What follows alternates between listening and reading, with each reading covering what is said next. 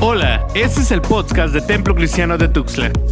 Quédate con nosotros que vas a escuchar palabra de Dios.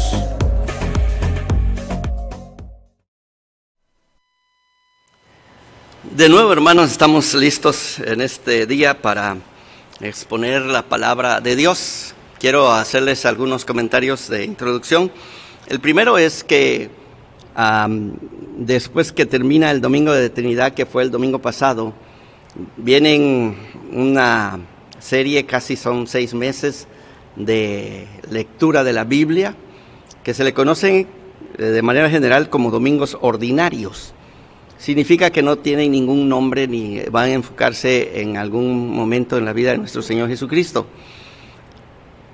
Algunas iglesias le ponen nombres como eh, en inglés Kingdom Time, tiempo del reino, y así le van a poner los números. Y algunas otras le ponen simple y sencillamente el domingo número tal después del Pentecostés. Entonces hoy estaríamos en el segundo domingo después del Pentecostés. Como resurrección es una fecha que no es fija, en la iglesia del Oriente es fija, pero no en la del Occidente es como un acordeón que se mueve y es entonces como en ocasiones estamos bien ah, temprano y en ocasiones bien tarde y entonces es como un acordeón que se mueve y hoy iniciamos, aunque no lo crean, estamos en el domingo ordinario número 11 en el leccionario. Pero vamos a iniciar una lectura seguida y bueno, a mí me, gusta la idea de seguir una serie de predicación para que ustedes puedan fijar sus ojos en una epístola y es la carta del apóstol Pablo a los romanos. No vamos a empezar estos domingos que les digo que son como acordeón, lo perdimos. vamos a iniciar en el capítulo 5, versículo 1, de ahí en adelante de la carta del apóstol Pablo a los romanos. Entonces, si tienen deseos de leer esta carta, les invito, son 16 capítulos, hay que leerla una y otra y otra vez. Yo creo que me voy a morir, hermanos, sin tener la sensación de de verdad haber tocado fondo en esta carta.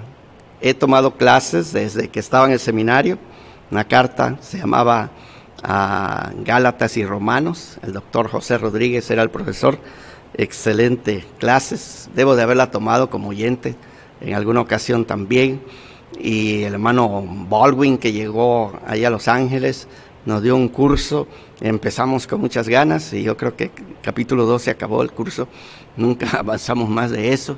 Tomé a un curso que era una clase especializada de, teología, no de, literatura bíblica, sino de teología.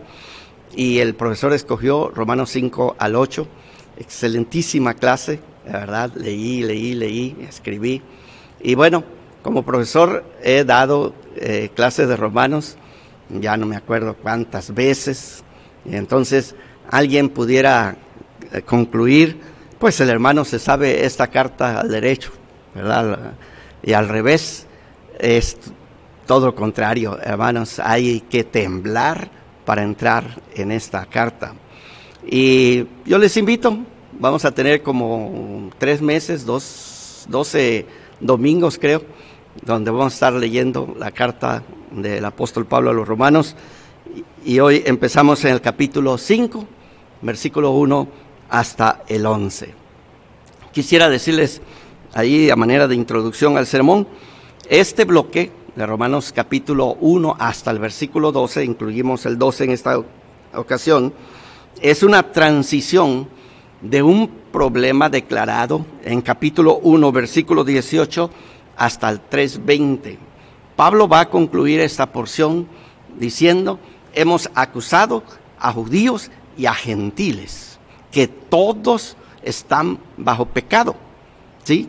Y cuando cita el Salmo 14 o el 53, el que gusten ahí, son igualitos, hermanos, va a declarar, no hay justo, ni siquiera uno.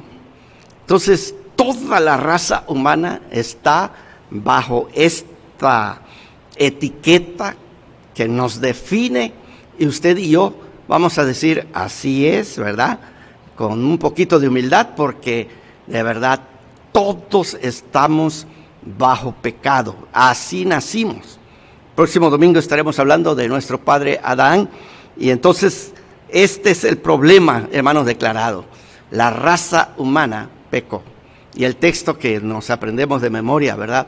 Por cuanto todos pecaron, todos están destituidos de la gloria de Dios. Este es el problema. Pero luego, por la misericordia de nuestro Dios, Él intervino. Me encanta, capítulo 3, versículo 21, ah, que dice así, pero ahora, o sea, es un pero garrafal, es un parteaguas, pero ahora, ¿sí?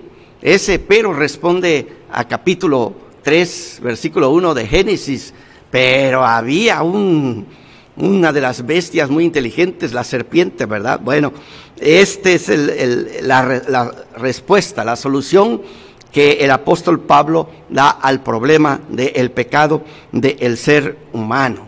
Y aquí aparecerá nuestro padre Abraham, el que va a ser el ejemplo de la fe. Bueno, aquí en Romanos capítulo 5 inicia pues a hablar en base a la respuesta. Capítulo 3, versículo 21 hasta el capítulo 4, versículo 25, se nos da la respuesta. ¿Qué es lo que Dios ha hecho en Cristo Jesús? Y el ejemplo de Abraham. Y ahora va a iniciar a hablar de los beneficios al creyente, el resultado de la justificación. Si ustedes saben o se acuerdan algunas cosas que hemos celebrado últimamente, es este 500 años de la reforma protestante. ¿sí? Eh, en el 2017 celebramos 500 años de la reforma protestante, porque es Martín Lutero quien precisamente va a darle al clavo a esta doctrina de la justificación. Y entonces, capítulo 5, estamos en un pináculo, hermanos. ¿Sí? No, no vinimos juntos, ¿verdad?, para subir hasta allá arriba, pero ahí estamos. Las abundantes bendiciones, dice Martín Lutero, de la justificación por la fe. Capítulo 5 en adelante. El doctor ah, Martín Lloyd Jones lleva esta importancia de capítulo 5 un pasito más hacia adelante. Él propone que Romanos 5 no solamente es una transición de la justificación a la santificación, sino también es la clave para entender toditita la carta toda la carta. ¿Y qué estamos hablando cuando decimos toda la carta? Estamos tocando temas enormes, hermanos, grandísimos. Y aquí están todos empacados en la carta a los romanos. Y me refiero al llamamiento de Dios, a la elección, y si ustedes quieren usar otra palabra más ah, pesada hoy, la predestinación de Dios a su pueblo, ¿sí? A través de nuestro Señor Jesucristo, la elección, la elección ya estaremos hablando, si Dios nos permite, sobre estos temas. Pues aquí nosotros tenemos la clave, dice el doctor Lloyd Jones. Otro escritor, Martín, Martin Reid, escribió, podemos caracterizar este texto que vamos a estudiar como la demostración cristológica. Yo les invito a que si tienen su Biblia y con qué rayar, subrayen cómo está tejido en estos versículos la presencia de nuestro Señor Jesucristo. Él es clave a toda la historia de la salvación. Pero igual ustedes van a encontrar la Trinidad completa. Y así como hablamos la semana pasada eh, de 2 Corintios capítulo 13, versículo 14, aquí encontramos el mismo orden. Jesucristo, el Padre y luego el Espíritu Santo que aparecen en este lugar. Hay un comentarista dos volúmenes escribió y luego un volumen extra para, para este, ayudarnos un poquito y luego uno más. Se llama Carlos Charles E. B. Cranfield, calvinista, hermanos, de Hueso Colorado. Eh, leerlo Eso tendrán que vencerlos mis estudiantes de romanos, a ver cómo le van a hacer, no sé, ¿verdad? Pero es un escritor excelentísimo. Él nos ofrece esta ah, sugerencia del capítulo del 5 al 8.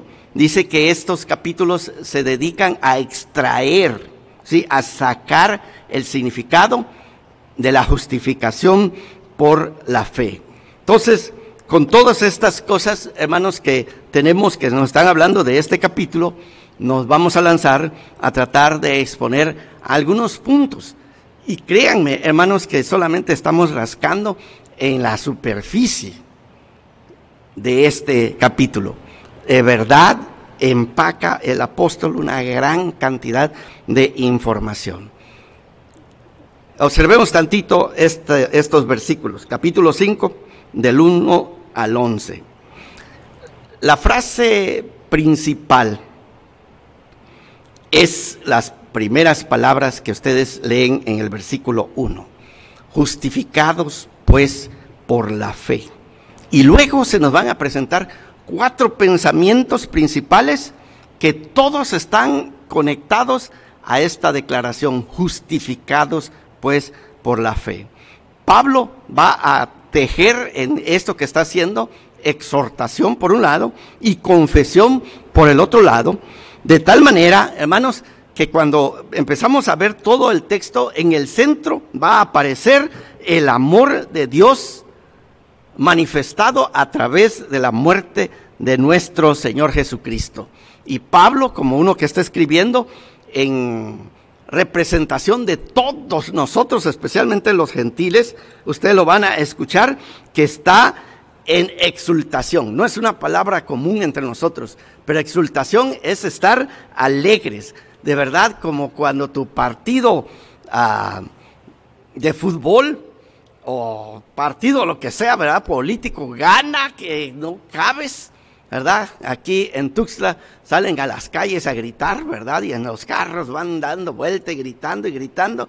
Este es el sentimiento que Pablo quiere transmitirnos a nosotros cuando escuchamos este texto que tenemos frente a nosotros. Es un ejemplo de cómo la iglesia primitiva, y Pablo conoce todas las confesiones de la iglesia primitiva, hermano, cómo la iglesia primitiva en sus confesiones hablaba acerca de la obra de Dios, de la obra de Jesucristo y definitivamente de la obra del Espíritu Santo. Entonces, les invito, hermanos, les invito a que juntos caminemos. Pablo inicia pues con esta frase que resume todo. Justificados pues por la fe, tenemos paz, etcétera. Justificados pues, ese pues que ustedes tienen, en el idioma original, la palabra on, es una conclusión de un argumento. Nosotros hacemos el argumento, todas las pruebas y finalmente decimos por tanto. ¿Sí? Si establecimos bien nuestros fundamentos, ahora nuestra conclusión es contundente. Pablo ha hablado del capítulo 3, versículo 21, pero ahora, ¿sí? en este tiempo se ha manifestado la justicia de Dios y se ha manifestado a nosotros a través de nuestro Señor Jesucristo.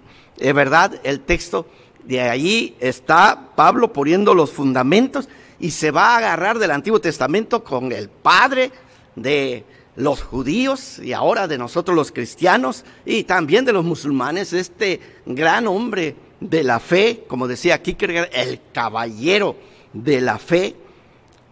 Regresa pues Pablo diciendo, justificados pues. Ese pues es la conclusión. Su escogimiento, hermanos, de esta palabra, que se va a repetir de una y de otra forma en lo que viene, habla de algo que se ha logrado ya de una vez por todas. Si ustedes regresan conmigo al capítulo 3, a estos versículos que estamos refiriéndonos, escuchen el 24, hermanos. Yo no sé cómo, cómo, cómo exponerles, cómo expresarles, pero a ver si ustedes y yo juntos leemos y nos alegramos también. Versículo 24 dice, siendo justificados. ¿Se acuerda que ese es el tema? Justificados pues por la fe, siendo justificados gratuitamente por su gracia. A ver otra vez, escuchen, somos justificados. Y si ustedes preguntan, regresamos tantito más atrás, por cuanto todos pecaron, todos están destituidos de la gloria de Dios. Pero ahora, por lo que Cristo ha hecho, todos, hermanos, buenos y malos, todos hemos sido justificados, pero luego escuchen la, repetición, la redundancia de las palabras, gratuitamente, por gracia. Si es por gracia, pues no podemos hacer nada, es regalo, se nos dio. Pero Pablo está diciendo gratuito, gratuito, ¿sí? Está usando en nuestro idioma los superlativos, ¿sí? Siendo justificados gratuitamente por su gracia mediante la redención que es en Cristo Jesús. El Cristo que murió en la cruz del Calvario nos salvó hasta el tope, nos salvó por completo y nos salvó sin absolutamente ninguna intervención de nosotros. Esto es la salvación objetiva, hermanos. No hay nadie en el infierno que pudiera decir, bueno, a mí no me tomaron en cuenta, yo no fui incluido, yo no era parte del paquete, hermanos. Todos, todititos, sin faltar ni uno, ha sido justificado por la fe. Este es el hecho. Pero bueno, inmediatamente después de esto viene una palabra que nos, nos llama la atención y que eh, sería el primer beneficio. primer beneficio. Alguien nos ha llamado la atención y yo creo que tiene toda la razón. Hace algunos años atrás leía uno de los este, discursos edificantes de Soren Kierkegaard, cuando habla acerca de la fe, dice, cuando Martín Lutero habla acerca de la fe, era una fe inquieta, o sea, no es una fe que cree y que queda tranquila, no, no, no, es una fe que, que así como los búlgaros, ¿verdad? Le echas leche y empiezan inmediatamente a, a moverse porque es la naturaleza de, de, lo químico, la reacción de estos seres que están allí, empieza inmediatamente. Es así, hermanos. Una vez somos justificados por la fe, la fe con que somos justificados inmediatamente se pone a, activarse. Entonces es algo de verdad activo. El ejemplo está en el capítulo 4. Abraham, Señor le dijo, y si ustedes quieren, regresen tantito al versículo 18 del capítulo 4, dice, Él creyó en esperanza contra esperanza para llegar a ser padre de muchas gentes conforme a lo que se le había dicho. Así será tu descendencia.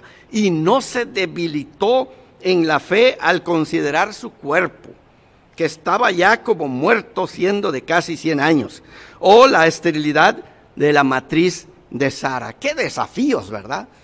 Ancianito él y su mujer, dice el texto bíblico, la costumbre de las mujeres le había pasado hace muchos años. Tampoco dudó por incredulidad de la promesa de Dios, sino que se fortaleció en fe, dando gloria a Dios, plenamente convencido de que era también poderoso para hacer todo lo que había prometido. Por lo cual, dice Pablo, su fe fue contada por justicia. Entonces, hermanos, tenemos esta fe por la que somos justificados que está activa. Y la primera cosa que se nos ofrece en este texto dice, tenemos paz. Aquí nos enfrentamos con un problema ah, muy difícil. Eh, estuve leyendo toda la semana. Ah, nosotros le llamamos a esto los asuntos del texto crítico o de la crítica textual porque ustedes no se imaginarán, en griego existen siete vocales y hay ah, dos E, la eta y la épsilon, y hay dos O, la omega y la omicron. así como lo oyen, Omicron, la O chiquita, y la Omega, la M grandota, ¿verdad? La O grandota. Pues aquí, esa es la diferencia entre algunos manuscritos y otros manuscritos. Unos tienen Omicron y otros tienen Omega. Y eso hace que sean diferentes modos. Si tiene o, chiquita, es el modo indicativo. Y entonces leeríamos, tenemos paz, como una declaración. Tenemos paz. Punto. Que es la opción que optan la mayoría de las traducciones al, al español. Pero si escogieran la omega, tendríamos que tenerlos, tengamos paz, que entra una idea como de que nosotros tenemos que hacer algo, y creo que esa es la dirección en que debemos de ir. Eh, ya fuimos justificados y tenemos esta fe inquieta. Entonces, es tu tarea, es mi tarea, procurar vivir en paz con Dios, de verdad, vivir en paz con nuestro Dios. Cuando optamos por esta, esta lectura del texto, como lo estoy haciendo en esta mañana, su significado se mueve al mundo de la expectativa. Ya fuimos justificados, hermanos. La salvación, tú no puedes hacer absolutamente nada para ganar tu salvación. Ya está. Y se te, se te ha regalado la salvación. Ahora la pregunta es, ¿qué vas a hacer? Ya has sido justificado. ¿Qué vas a hacer con esta justificación? Pues algunos de nosotros pudiéramos dormirnos en nuestros laureles y al final de cuentas no disfrutar los beneficios de la justificación. Y Pablo, en este sentido, creo que nos está ah, exhortando. Ahora, la inseguridad que se introduce en el subjuntivo no es un asunto de que a nuestro Dios falla, que no es habilidoso para darnos paz, sino que creo que nos invita a ser humildes. Justificados pues por la fe, tengamos, ¿sí? Mantengamos, si ustedes quieren, la paz con nuestro Dios. Consideren que cada vez que el apóstol Pablo usa la palabra paz, ah, aparece el Espíritu y también tiene esta nota. Capítulo 8, versículo 6 dice, porque el ocuparse de la carne es muerte, pero el ocuparse del Espíritu es vida y paz. ¿Quieres tener paz? ¿Quieres tener vida? Ocúpate de las cosas del Espíritu. Y entonces está en tus manos, está en mis manos. Capítulo 14, versículo 17 Romanos dice, porque el reino de Dios no es comida ni bebida, sino justicia, paz y gozo en el Espíritu Santo. Para Pablo, la paz, hermanos, no es pues un estado permanente de ser, sino que una vez efectuada la justificación en nuestra vida, se nos invita a trabajar. Tiene que haber sido profundamente afectado por el Antiguo Testamento sobre este tema ah, de la paz, el apóstol Pablo, ya sea que es algo que vivimos aquí, ¿verdad? Y la necesitamos, o como una esperanza escatológica. Cuando la paz de Dios estaba sobre la nación de Israel, esto incluía lo siguiente, y vean si usted y yo no deberíamos de trabajar por la paz. Cuando hablamos de paz, incluye riquezas, incluye prosperidad, incluye seguridad, incluye tranquilidad, incluye liberación de nuestros enemigos. Yo les pregunto, ¿no les gustaría experimentar la paz de Dios? Esta paz que Él nos da, pero que nosotros necesitamos ejercitar la fe para hacerla esta bendición, nuestra bendición. La palabra hebrea shalom, y, ¿verdad? Y para shalomín, para las, personas que se llaman Salomón, todos estos significados y particularmente el Antiguo Testamento. Somos personas completas, personas sólidas, personas de bienestar, de seguridad, de salud, de prosperidad, pero particularmente en las relaciones. Por eso Hebreos nos dice, ¿verdad? Seguid la paz con todos y la santidad, ¿sí? Porque van muy relacionadas. muy relacionadas. Cuando Pablo escribe esta frase, pues nos está diciendo que la paz de Dios está garantizada solo en base de la comunión que nosotros continuamos con nuestro Dios a través del Espíritu Santo. Mientras estaba investigando algunas uh, notas del Antiguo Testamento, tocaron profundamente mi corazón. Escuchen este texto de Isaías 32, 15 en adelante. Dice, hasta que sobre nosotros sea derramado el Espíritu de lo alto y el desierto se convierta en campo fértil y el campo fértil sea estimado por bosque. Y habitará el juicio en el desierto, y en el campo fértil morará la justicia, y el efecto de la justicia será paz. Eso es lo que falta en nuestro mundo, hermanos. La gente ha sentido un montón de injusticias y está en la calle gritando. No está bien. Las cosas que se han hecho no están bien. Y entonces nuestro mundo está inquieto. Sigue hablando uh, Isaías. La labor de la justicia, reposo y seguridad para siempre. Y mi pueblo habitará en morada de paz, en habitaciones seguras y en recreos de reposo. Escuchen este otro texto donde Dios expresa lo que quiere darnos. Y todos los que están metidos en la lectura de, de la palabra de Dios, yo los he estado leyendo por rato en, en el chat, ustedes acaban de leer hace poquito estas palabras. Así bendecirás a los hijos de Israel, diciéndoles, Jehová te bendiga y te guarde. Jehová haga resplandecer su rostro sobre ti y tenga de ti misericordia. Jehová alce sobre ti su rostro y ponga en ti paz. Gloria a Dios. Gloria a Dios.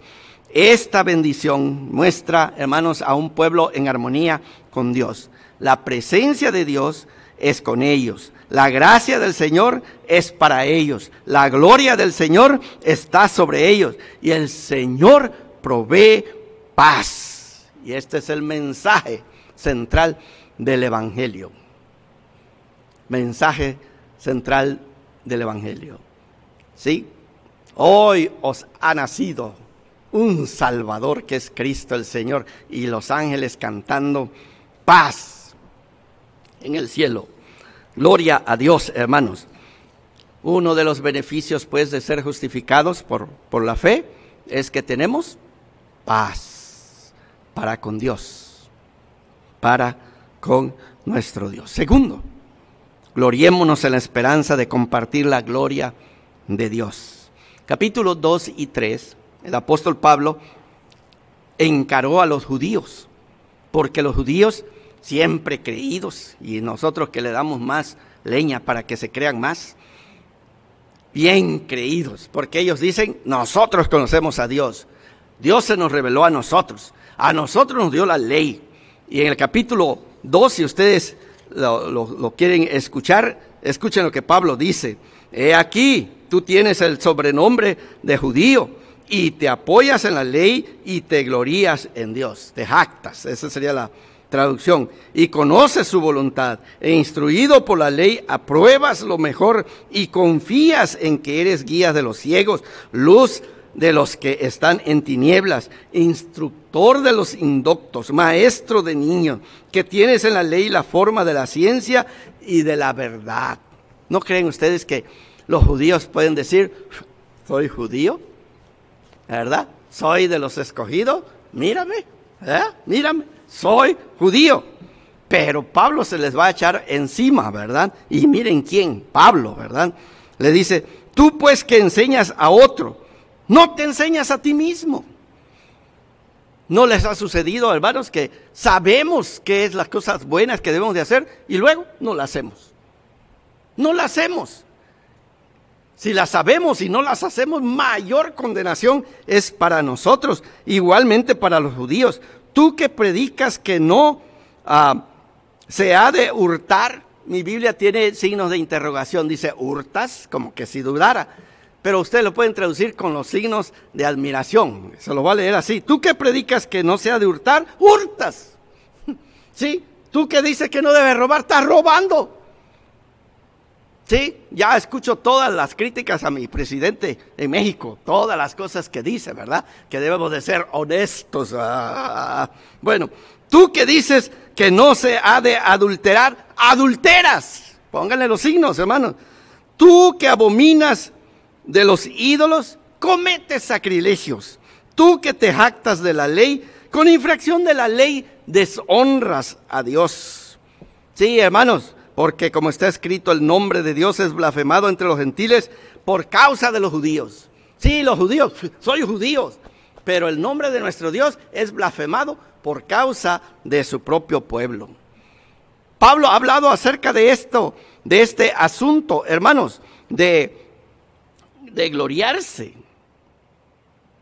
Pero en el Antiguo Testamento, particularmente Jeremías, había enseñado otra verdad que Pablo la conoce porque aparece en varias de sus cartas. Así dijo Jehová, no se alabe el sabio en su sabiduría, ni en su valentía se alabe el valiente, ni el rico se alabe en sus riquezas, mas alábense en esto el que se hubiera de alabar, en entenderme y conocerme, que yo soy Jehová, que hago misericordia, juicio, justicia en la tierra. Porque estas cosas quiero, dice Jehová He aquí vienen días, dice Jehová, en que castigaré a todo circuncidado y a todo incircunciso, a Egipto y a Judá, a Edom y a los hijos de Amón y de Moab, y a todos los arrinconados en el postrer rincón, los que moran en el desierto, porque todas las naciones son incircuncisas y toda la casa de Israel es incircuncisa de corazón. ¿De dónde pues deben de jactarse los judíos? Pablo dice, no hay jactancia todos somos personas destituidas de la gloria de Dios. Y entonces, en este punto pudiéramos decir, bueno, ¿y ahora qué vamos a hacer con este tema? Pues Pablo lo regresa, lo regresa. Y dice que esto, en cierto sentido, hay un comentarista ah, que dice, Douglas Moo, que este es la clave de todo este pasaje. Nos gloriamos en la esperanza de la gloria de Dios.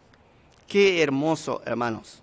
Nosotros que hemos experimentado la justificación por la fe, empezamos a exultarnos, a gloriarnos, a sentirnos como personas victoriosas por lo que Dios ha hecho por nosotros en Cristo Jesús. Pero ¿cómo sabemos que estamos en el camino y no estamos exactamente como los judíos?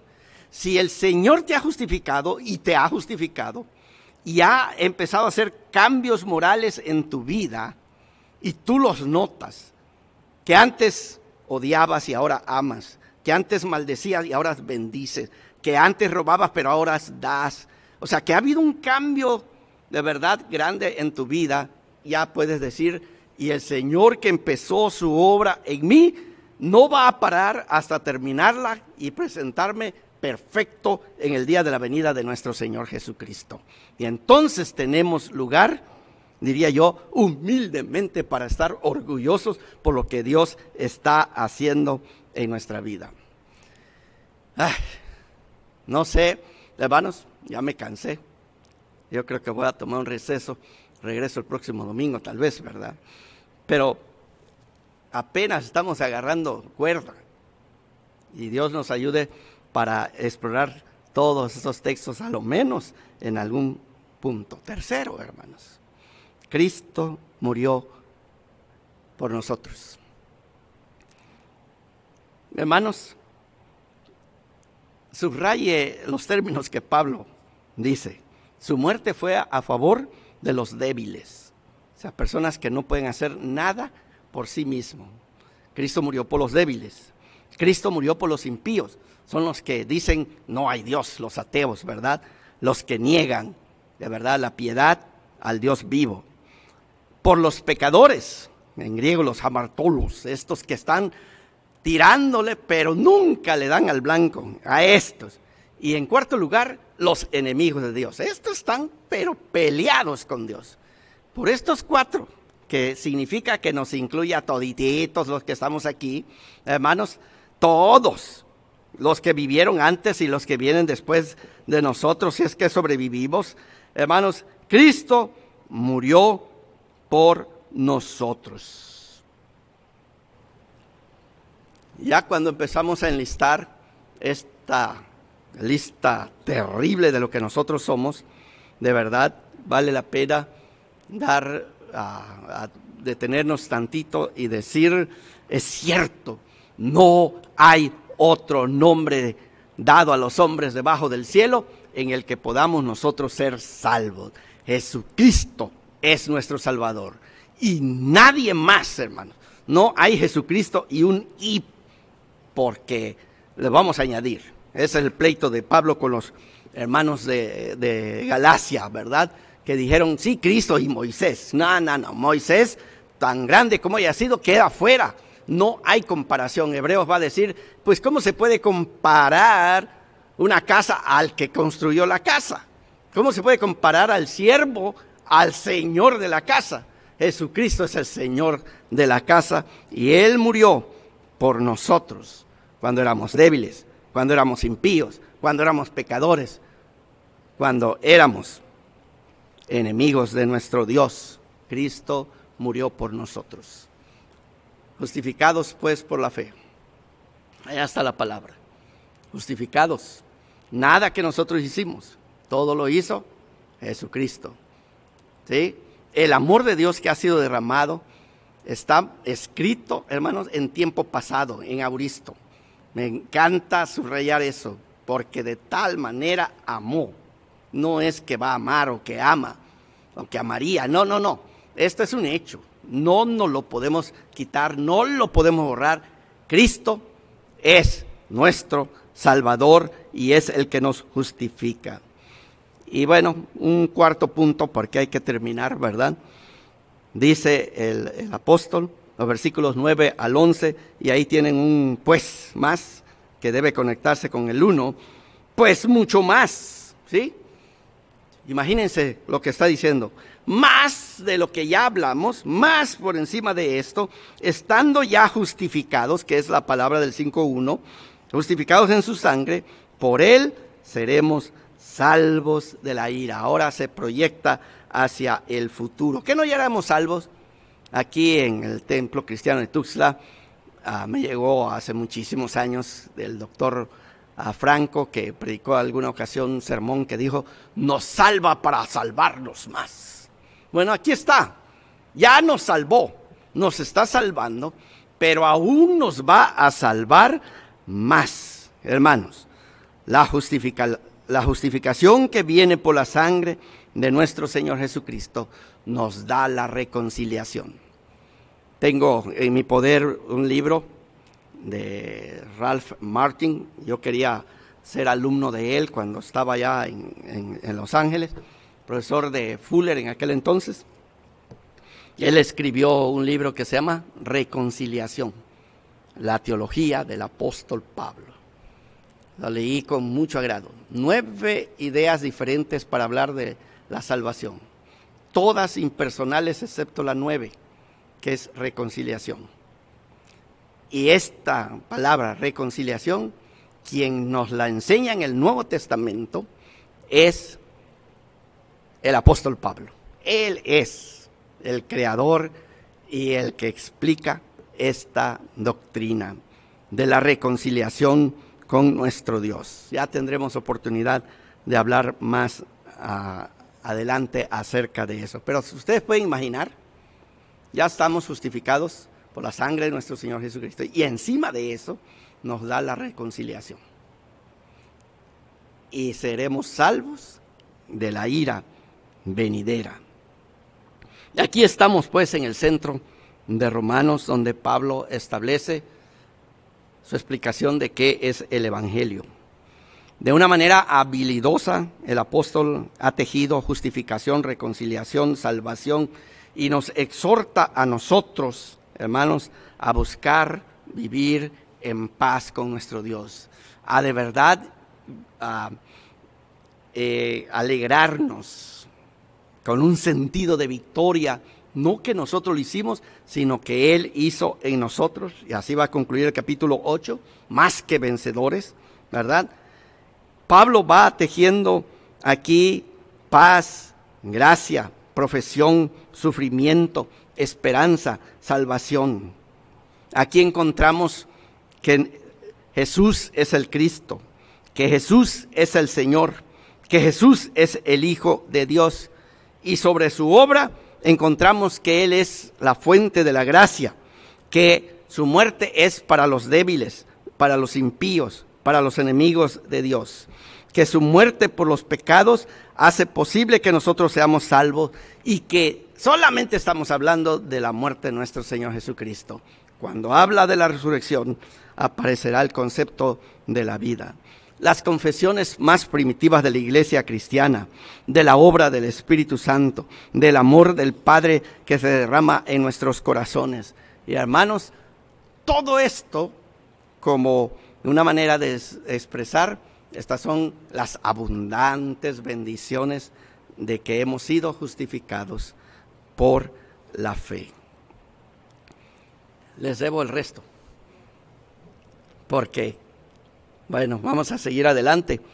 Pero este texto a mí personalmente me da la impresión que pudiéramos ah, exponerlo como de aquí al fin del año. Tan rico así es nuestro texto. Y Dios quiera que ustedes como hombres y mujeres que han sido llamados por Dios, para creer en Jesucristo y ser salvos.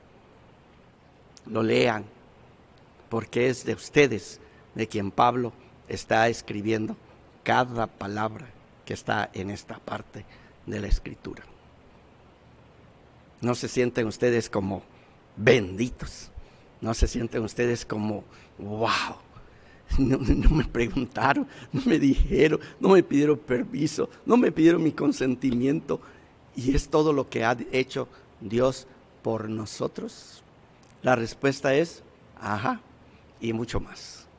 Pero cuando tú aceptas esta justificación por la fe, cuando tú pones tu fe en Jesucristo y empiezas a trabajar por la fe, esto empieza a ser una realidad en tu vida que de verdad los sufrimientos, como van a detenerte, cómo te van a estorbar, no hombre, van a ser como una motivación más, porque no se comparan, va a decir en el capítulo 8 del apóstol, no se comparan las glorias venideras con los pasajeros sufrimientos de este mundo. Una perspectiva de verdad descomunal.